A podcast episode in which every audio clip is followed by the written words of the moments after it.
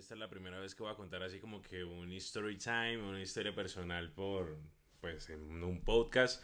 Entonces va a ser curioso y va a ser interesante, pero voy a intentar hacerlo de corrido así para que, pues, se mantenga la esencia verdadera de, una historia, ¿no? Entonces, bueno, eh, es curioso porque yo tengo pinta de todo menos de escritor y, y la historia de cómo me volví escritor pues a, muchas personas les parece muy bonita, muchos no la saben, incluso muchas personas de mi familia muy cercanas a mí no la conocen, porque en realidad todo inició como un secreto. Eh, bueno, yo tengo, yo tengo 21 años, ¿sí? Eh, recién cumplido, soy del año 2000, soy un, pollito, soy un niño. Entonces, yo inicié a hacer videos más o menos como en el 2012, eh, junto a, un hermano, a, uno de mis mejores amigos, que es, que es Felipe, Felipe Zaruma. Esto, bueno, de ahí, de ahí como que cuando empecé a hacer videos, pues al mismo tiempo empezaba a mostrar como que mucha rebeldía, por así decirlo, a lo que en ese momento estaba acostumbrado a hacer, que era solo estudiar, ser un, tipo un niño de casa. En ese tiempo quería ser arquitecto, yo recuerdo.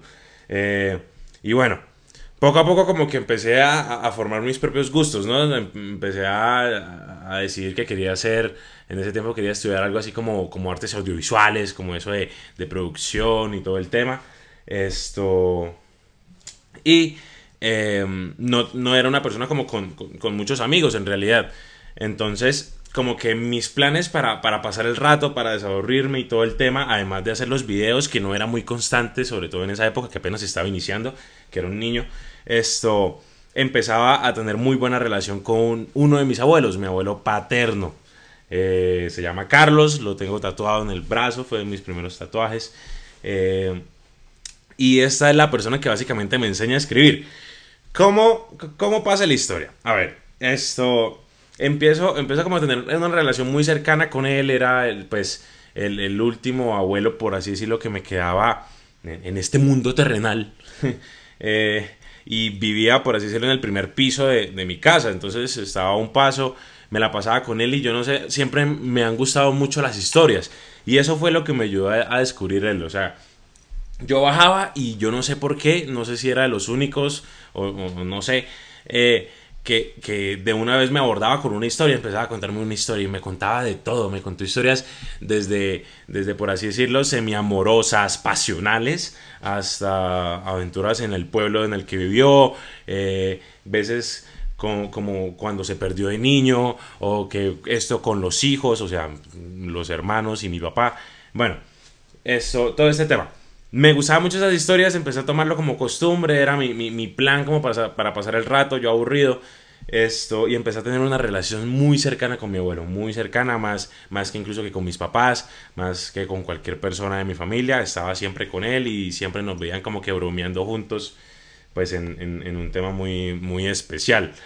Esto empezamos a hablar como de temas un poco más, más personales, por así decirlo, poco a poco. Entonces hasta le contaba ya de niñas que me gustaban o todo este tema. Él me, daba consejos para levantar, por así decirlo, los consejos que aún llego a aplicar de vez en cuando, obvio.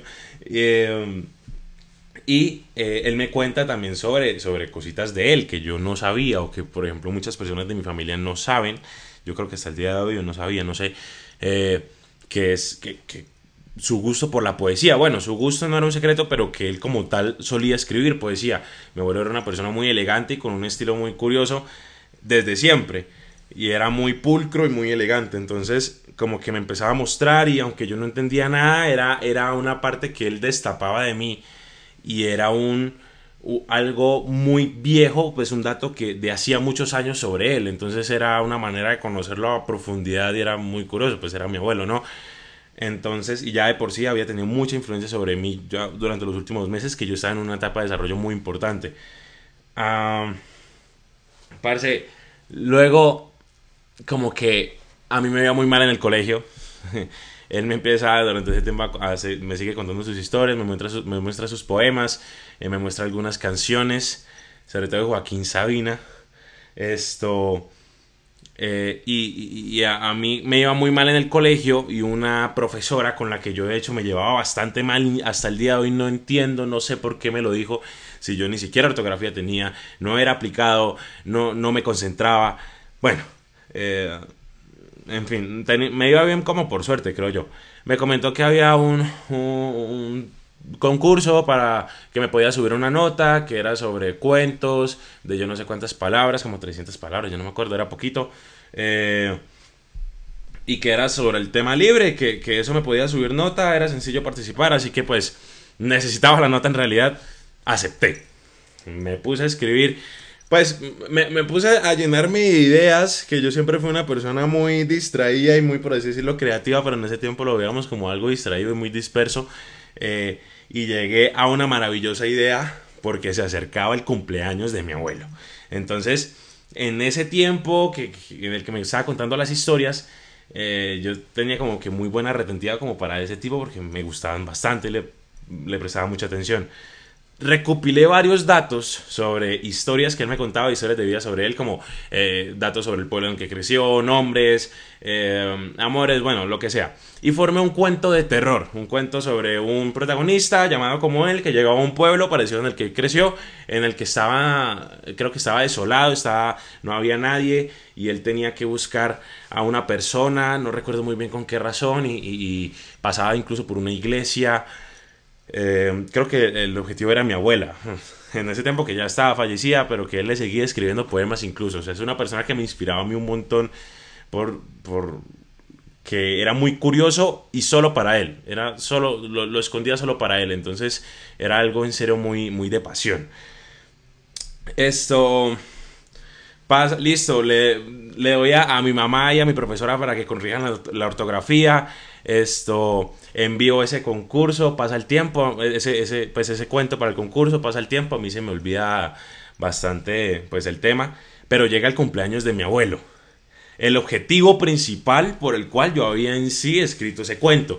El concurso ya pasaba a segundo plano, era el cumpleaños de mi abuelo. O sea, digamos, eh, me parece un regalo muy especial. Eh, en ese tiempo no tenía dinero, tenía 13, 14 años más o menos hacía videos, pero era algo muy externo también, muy de hobby. Eh, así que, y, el escribir, pues, me pareció un bonito detalle solo para él. Así que se lo entrego. Esto me acuesto en la cama frente a él, en la cama, en la habitación de él, mientras él, él, empieza a leerlo.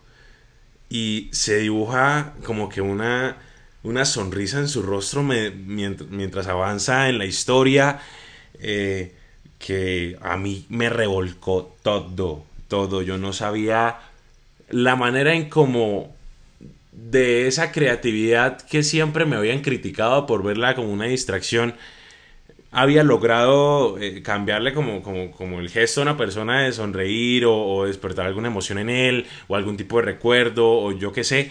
Y sobre todo una persona como mi abuelo que era, pues le tenía tanto respeto y tanto amor. Eh, no se me va a olvidar nunca. Esa sensación no se me va a olvidar nunca. Fue algo que yo dije, ok, eh, escribir puede ser interesante, es algo diferente. Nunca lo había escuchado en mi entorno además de él. Así que veamos qué. Empiezo a escribir poesía como un secreto. Nadie sabía. Las personas que solían saber pues poco le importaban. No era mucho de su interés, además de un niño pues de mi edad. Eh, y, y con el tiempo esto, pues, como que lo hacía mucho, mucho como un mantra, como un desahogo para lo que yo sentía que en, ese, en esa época yo no sé, me pasaban mil cosas en, mi, en la cabeza y mil dramas. Esto, hasta que a finales del 2014, eh, mientras yo estaba en un viaje vacacional en familia en Estados Unidos, o sea, bastante lejos en la puta mierda, mi abuelo fallece aquí en, en, Colombia, en Bucaramanga. Eh, otra historia eh, dramática en la que tengo que llegar, es un viaje eh, claramente a última hora, súper pesado, pero como que eso me pone a pensar mucho, como, como, como, hey, ¿qué estoy haciendo y cómo lo estoy haciendo y cómo lo voy a hacer para honrar a mi abuelo ahora que ya no está? Y la única manera que lo vi algo muy de nosotros era, era el escribir. Así que empecé a seguir algo que, él me había enseñado y yo no había reaccionado y yo no lo había captado, sino que él solo me dejó el mensaje para el momento en el que yo estuviera listo para saberlo y era que yo solo podía escribir sobre cosas que había sentido, cosas reales, cosas que, que estuvieran en mí de verdad. esa es la esencia verdadera de escribir, pues. Entonces yo no podía escribir en esa de amor porque yo no sentía amor y no podía escribir en esa pues de no no sé de despecho porque no había sentido despecho. Bueno, X, entonces empecé a escribirle, no sé, al ego, eh, a, la tristeza, a, la venganza, cosas que a fin de cuentas a esa pues tenía alguna idea y empezaba a ser muy poético en, mis temas y eso ahora sí ya me empezaba a capturar. Ya cuando empecé a verlo como, como, como un verdadero arte y una verdadera vuelta de, de esto es una esencia, esto tiene su manera para hacerse, esto resulta así y, debo poner una parte de mí en esto y por eso resultó siendo tan especial.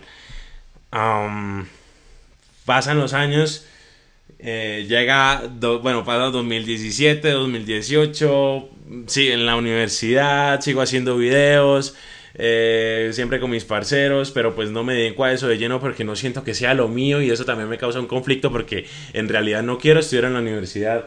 Eh, me mudo a Bogotá buscando un cambio que tampoco funcione y sigo queriendo abandonar la universidad aún cuando cambié de ciudad y estoy en otro ambiente totalmente diferente. Y encuentro por fin el camino creativamente destaco eh, en el contenido digital, pues, eh, y veo que, es una, cualidad que, me, puedo explotar bastante. Hey, puedo combinar estas dos cosas. ¿Por qué no me vuelvo un guionista? Hay un guionista en redes en Colombia. Hay alguien que haga eso verdaderamente y empieza a preguntar, ta, ta, ta, ta, ta. Parce, ¿será el momento de dejar la universidad en serio?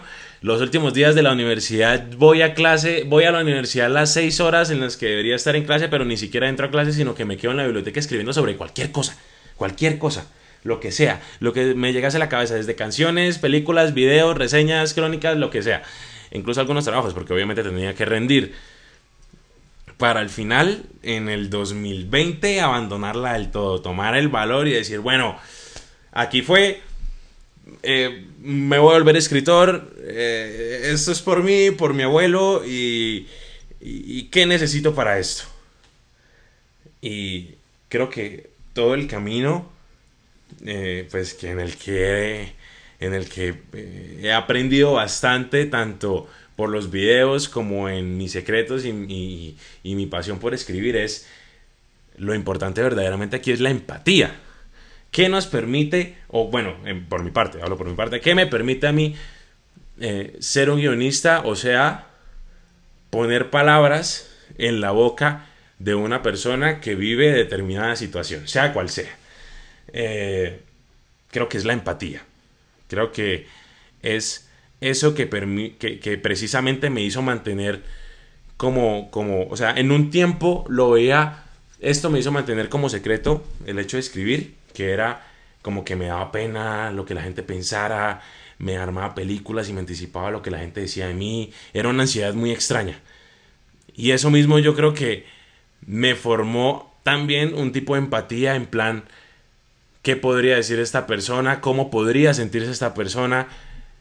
Se escala más allá de la empatía, es ponerse en los zapatos de la otra persona y, analizar desde muchas situaciones y, muchas perspectivas y es verdaderamente que cualquier eh, opinión puede ser válida y cualquier opinión puede ser correcta, sea cual sea, pero en el, pues depende del momento, todo depende del contexto, la verdad, o sea, todo puede ser verdad o todo, o podemos convencer a las personas de lo que queramos, pero siempre y cuando sepamos hacerlo y sepamos ponernos en los pies de ellos, en los zapatos de ellos.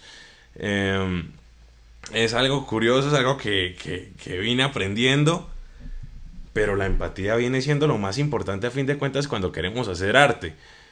Eh, es, es ver qué podemos despertar en las personas. Y cómo logramos despertar eso es es permitiéndoles ver eh, de manera gráfica o, auditiva o lo que sea, algo que ellos en algún momento han pensado. El público en algún momento pensó muchas cosas o tiene muchas cosas por decir y se lo callan.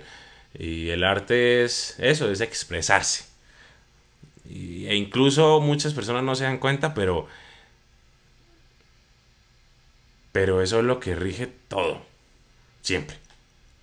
Así que hasta el día de hoy solo sigo escribiendo por mi abuelo, sigo escribiendo por mí, sigo escribiendo cosas que sienta en cada palabra, en cada cosa, en cada texto, libreto, poema, eh, discurso, historia, lo que sea o podcast, siempre va una parte de mí y eso me permite seguir siendo yo eh, a pesar de, tanto, tantos cambios y, y, tantos vaivenes pues que, que, trae tomar una decisión como la que yo tomé de dar un cambio radical y toda la vuelta, me he mantenido pues como yo.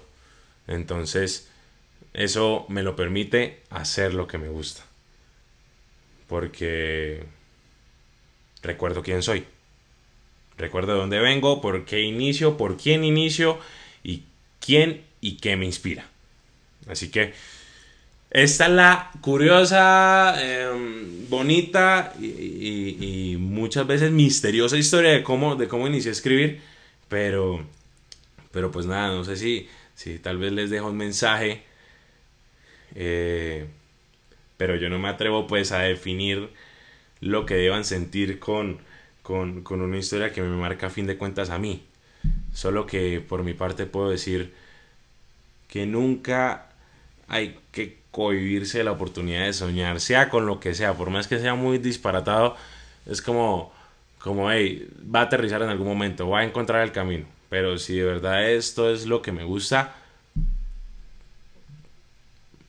las señales siempre van a estar ahí. Solo hay, hay que tomarlas, hay que usar las cosas siempre a nuestro favor.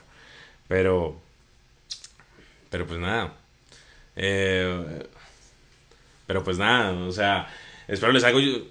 Pero pues nada, pero pues nada, espero les haya...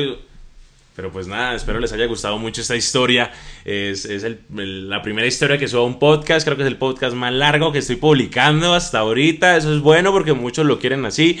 Ojalá les interese esta historia porque normalmente subo monólogos y, claramente siempre hay nervios cuando subo algo nuevo a esta plataforma porque siempre es algo muy personal y muy y que todavía está muy fresco para todos ustedes. Pero, pero nada, ojalá les guste mucho y nos seguimos escuchando por ahí. Hey, aquí les habló Mosta y muchas gracias por escuchar este podcast. Estén pendientes de los que ya están y de los que se vienen en este programa. Para más contenido de entretenimiento, síganme en Instagram como arroba Mosta Show.